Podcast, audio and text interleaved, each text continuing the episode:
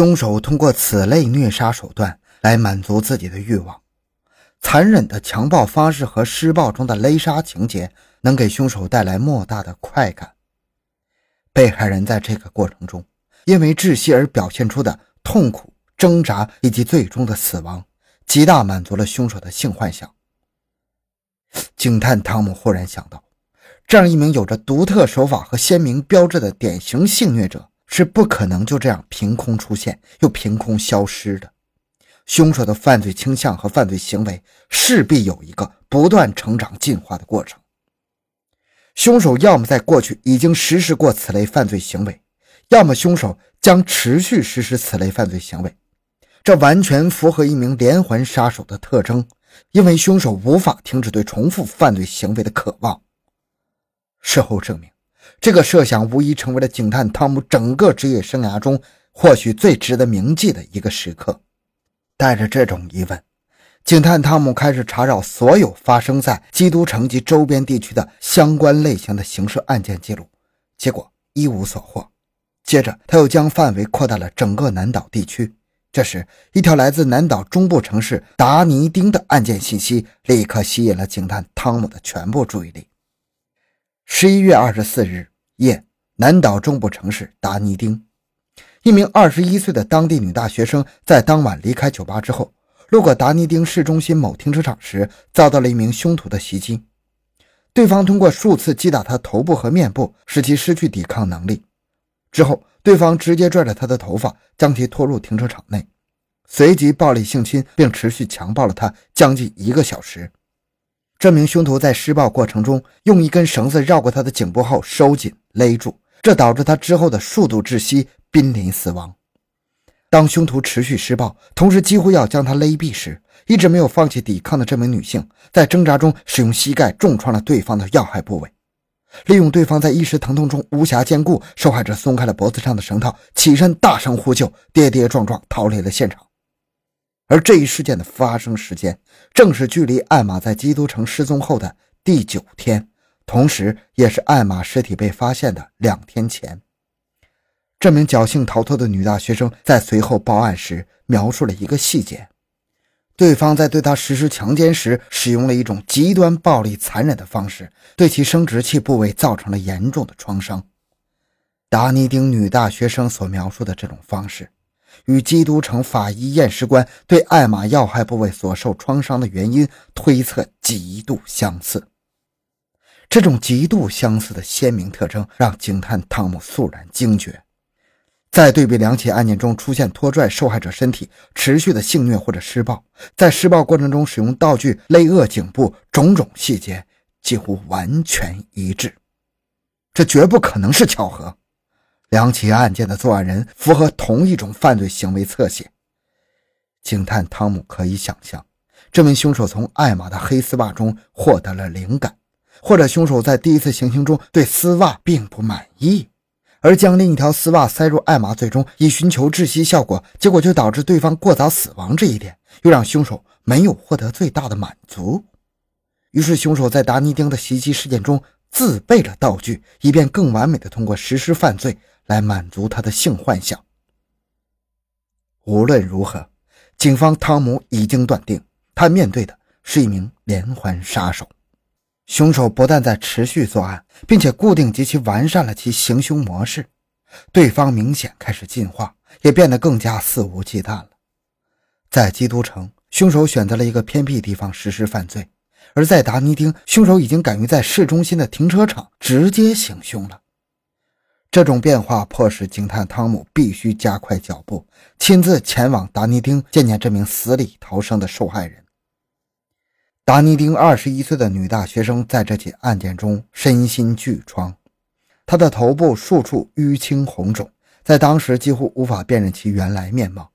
而更严重的是，她经历了这次事后的心理创伤，很可能伴随其一生都无法复原。但她是一个坚强的女人，这种坚强让她得以死里逃生，这种坚强也为警方抓捕凶手提供了至关重要的帮助。他很可能在凶手的身上留下了抓痕，因为从他的指甲间发现了行凶者的微量皮肤组织。而那根紧紧勒住他绳子的脖套也依然留在他的脖子上。更重要的是，他宣称自己能辨认出凶手的样貌。法医学鉴定专家不但提取了他指甲上的 DNA 皮肤组织样本，并且在那根绳套上提取到了行凶者勒紧绳子时手上汗渍的 DNA 残留样本。这两种样本迅速拿去测试比对，结果发现两个 DNA 样本属于同一个人。之后再将 DNA 样本与警方 DNA 数据库中进行交叉比对，一个人赫然地跳进了警探汤姆的眼帘。这个 DNA 完全匹配的人名叫。利亚姆·杰姆斯，三十六岁，现居基督城，并且是基督城当地一名帮派成员。在他长长的一串警方刑事记录中，总共有超过五十项的各种控罪，包括抢劫、暴力伤害、盗窃等等罪名。而随后的那名二十一岁的达尼丁受害者，也迅速从十几张疑犯照片中迅速辨认出了利亚姆。一切事实俱在。但是这个人的犯罪史中却没有任何一项与性犯罪相关的犯罪记录，这点让警探汤姆感到十分的困惑。在他的设想中，能够连续犯下两起此类暴行的人，肯定有其符合特定条件的成长史。一名暴力犯罪的帮派成员不可能一下子就突变成一个具有个性化犯罪特征的连环奸杀犯。更让警探汤姆疑惑的是。一名从无性犯罪记录的帮派暴力型罪犯，怎么会在警方系统中留下 DNA 样本记录呢？深层次的调查最终为警探汤姆解答了疑惑。这名两起凶案的重要疑犯 DNA 样本的匹配者利亚姆，曾经在2005年改名，而他在2005年之前并不叫利亚姆，他的本名叫做朱利安·西斯·艾奇库姆。当他依然叫做朱利安的时候，这个名字出现在2002年的一次起诉中，而当时他被起诉的罪名是暴力性侵、强奸、谋杀未遂，很眼熟吧？如果警探汤姆现在就起诉利亚姆，那么起诉的罪名就是暴力性侵、强奸、谋杀未遂一名达尼丁21岁女大学生，同时暴力性侵、强奸、谋杀基督城女子。艾玛在2002年的这起三项罪名的起诉中，一名北岛的某地女子与利亚姆相识，作为 S.M 的共同爱好者，双方进行了一场性爱游戏，这其中就包括窒息性性行为。但是在此期间，利亚姆突然失控，他随手拔下了一根电话线，直接勒扼女方脖子，并试图吊死对方。利亚姆当时孩子叫做朱利安。在两千零二年的庭审中，承认有过这次双方自愿的性行为，但是他辩解双方只是在协调性和界限方面产生了一点分歧，而其他内容都是事实。但是他坚决否认了使用电话线试图吊死女方的指控。随后，他专门与起诉他的女方做了辩解，更有可能是变相的威胁了对方。最后，女方向法庭写了一封信，撤销了整个控诉。而现在提供比对的利亚姆的 DNA 样本就是在当年被采集的。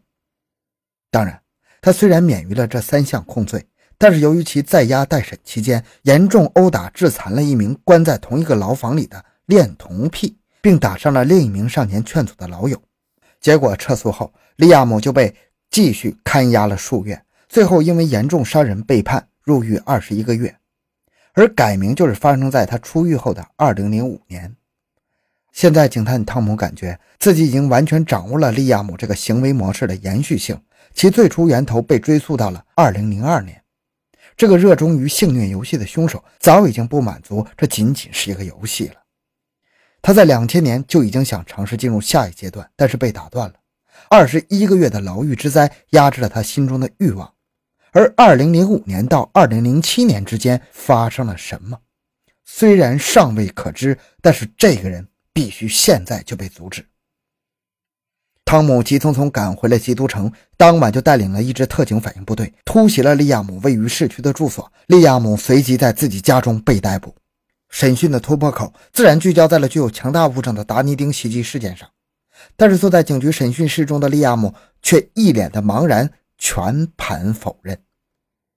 受害人指甲上的皮肤组织 DNA，那或许是在酒吧喝酒时接触到的。受害者脖子上的绳套，或许以前碰触过，之后被真正的行凶者捡起来使用。受害者认出了我，那是你们警方栽赃陷害。十多年的帮派生涯使得利亚姆完全不惧怕警方的盘问，全数推个干净。但是，警方随后在利亚姆被捕时所穿的鞋上发现了端倪。见证人员发现，利亚姆的鞋面有几滴干涸的血迹。经过检测，这几滴血迹属于达尼丁的受害人。很明显，这是利亚姆在当晚实施疯狂施暴时，由那名二十一岁女生的身上滴落到鞋面上的。不过，警探汤姆已经能够预想到利亚姆会怎么回答了。他肯定会说是事后走过现场踩到的，溅在上面的。警探汤姆不希望这种诡辩有任何的市场，而法医学鉴证专家则表示，这种情况绝不可能发生。这只鞋的侧面并没有任何血迹溅起的痕迹，鞋底也没有发现任何血迹残留，所有血滴都分布在鞋面上。国家科学实验室 ESR 通过大量的鉴证技术手段，完全能够分别区分血迹在溅射滴落时各自不同的形状、大小以及轨迹。细致详尽的法医学鉴证报告最终证明，血滴只有可能是从鞋面上方滴落，而不是鞋底踩下后血迹溅起造成的。警探汤姆接下来需要做的，就是将基督城少女艾玛的死与达尼丁的案件紧密联系起来。使其最终指向同一个凶手。